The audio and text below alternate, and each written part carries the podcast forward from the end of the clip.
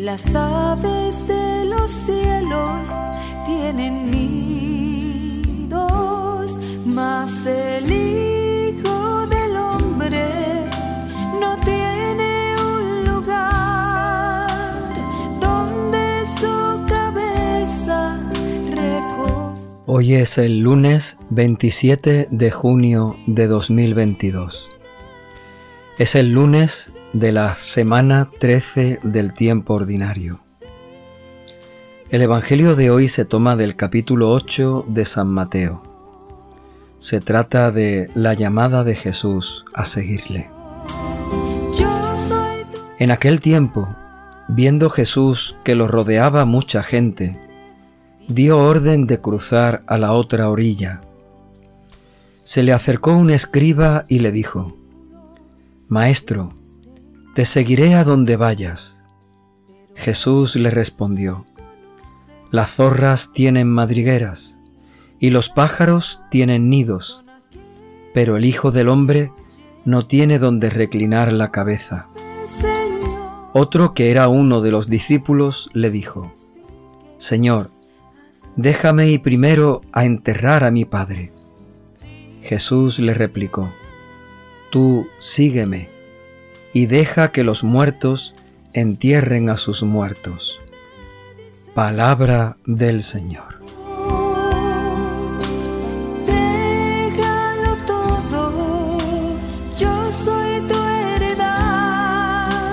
Curiosamente, este Evangelio de hoy, en el ciclo C en el que nos encontramos, coincide con el Evangelio que escuchábamos ayer domingo. El domingo 13 del tiempo ordinario, trata este mismo tema, es el mismo pasaje del Evangelio contado en el evangelista San Lucas.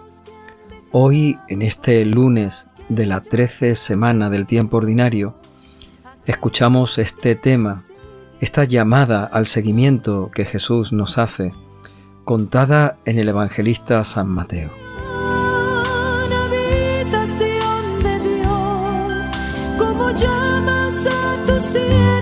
Hay algunas pequeñas diferencias entre estos dos textos de ayer domingo y el de hoy.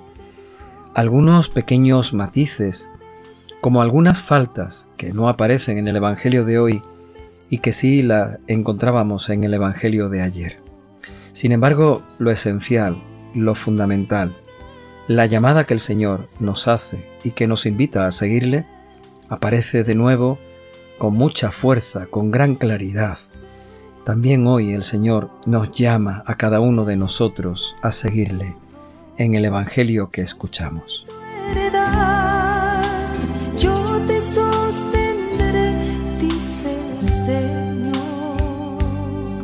Mateo nos propone este Evangelio en un determinado contexto. Jesús se encuentra en la orilla del lago rodeado de mucha gente y queriendo evitar el que tanta gente se le pueda echar encima, invita a sus discípulos a cruzar a la otra orilla. Creo que podríamos detenernos en esa expresión, en esa invitación que el Señor nos hace también a nosotros como discípulos suyos. También nos invita a cruzar a la otra orilla. Podríamos intentar pensar que cada uno le dé respuesta a qué significa en su vida ese cruzar a la otra orilla. ¿A qué nos está invitando el Señor cuando nos invita a cruzar con Él a la otra orilla? Son muchos los discípulos del Señor, pero pocos le... Será entonces en ese momento cuando Jesús toma la iniciativa de invitar a sus discípulos a cruzar con Él a la otra orilla. Como digo, es en ese momento, tal como nos cuenta el Evangelio, cuando un escriba se le acerca y le dice, Señor, Maestro, te seguiré a donde quiera que vayas. El evangelista San Mateo nos asegura, nos afirma que se trataba de un escriba. Un escriba en el tiempo de Jesucristo es un experto en la ley, alguien que conoce la ley, y es alguien que verdaderamente, según vemos en este Evangelio, ha encontrado a Cristo y está dispuesto a seguirle. De alguna forma se ha, se ha convencido de que en Cristo va a encontrar una nueva ley y en Cristo encontrará la verdadera salvación, la verdadera vida.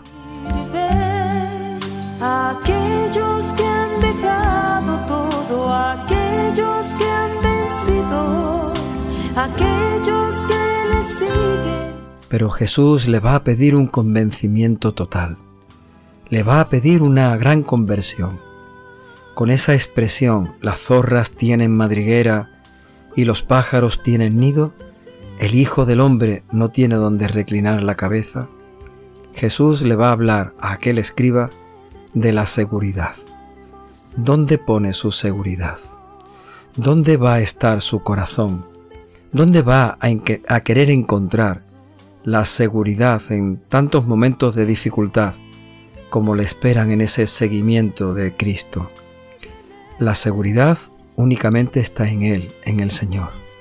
La seguridad no puede estar ni en las cosas, ni en los sentimientos, ni en las personas, ni en las circunstancias que vivimos.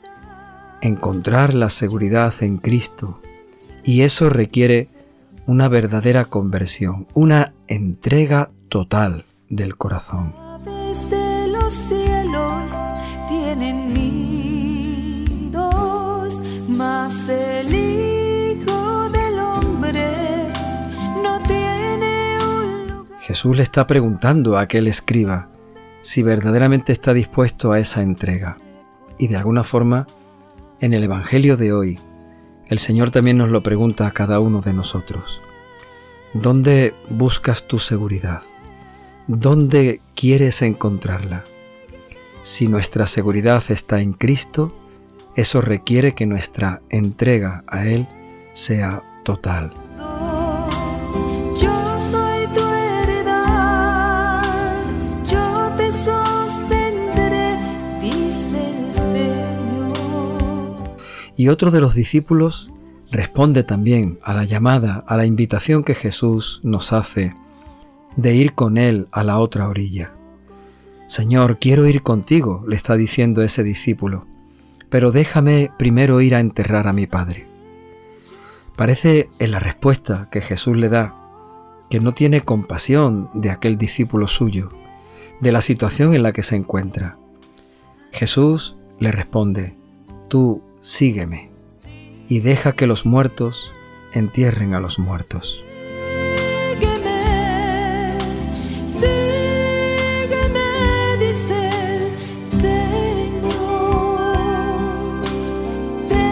No se trata de una respuesta sin falta de empatía, podríamos decir, sin posibilidad de ponerse en el lugar del otro, sin intentar comprender sus sentimientos. Jesús quiere dejarnos en esa respuesta una enseñanza, quiere dejarnos una palabra que vale para todos nosotros, no en ese momento en el que tenemos que ir al entierro, sino que vale para que comprendamos, para que descubramos que Cristo es el Dios de la vida, que seguir a Cristo significa apostar por la vida, que seguir a Cristo significa apartarse de la muerte. Por eso dice Jesús, deja que los muertos entierren a los muertos. Llamas a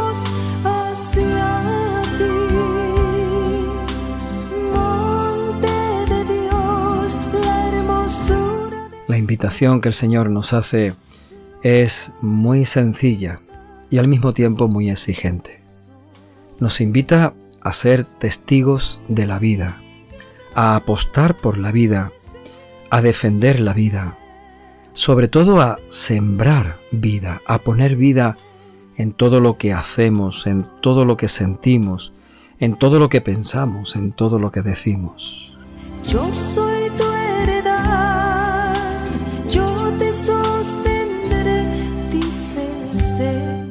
Si verdaderamente nos sentimos invitados a seguir a Cristo y a poner vida, a ofrecer vida, a sembrar vida, tal vez algo muy sencillo que podríamos hacer es examinar, discernir nuestras propias palabras. Si verdaderamente examinamos nuestras palabras, nos daremos cuenta si en una conversación ponemos vida o muerte. Si cuando hablamos con alguien estamos sembrando vida o estamos sembrando muerte. Qué fácil es con nuestras palabras sembrar muerte, derrota, sufrimiento u oscuridad. Sin embargo, Jesús nos está invitando a todo lo contrario. Deja que los muertos entierren a los muertos. Tú sígueme. Ven conmigo a anunciar el reino de Dios. Ven conmigo a anunciar siempre la vida.